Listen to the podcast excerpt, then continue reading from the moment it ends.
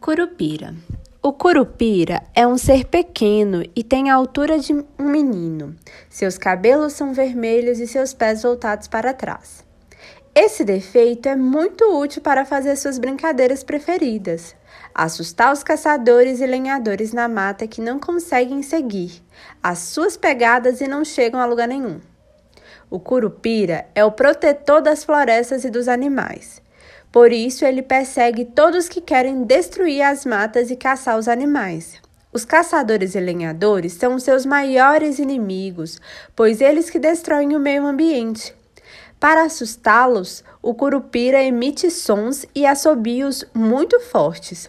Os caçadores tentam achá-lo para pegá-lo e não conseguem.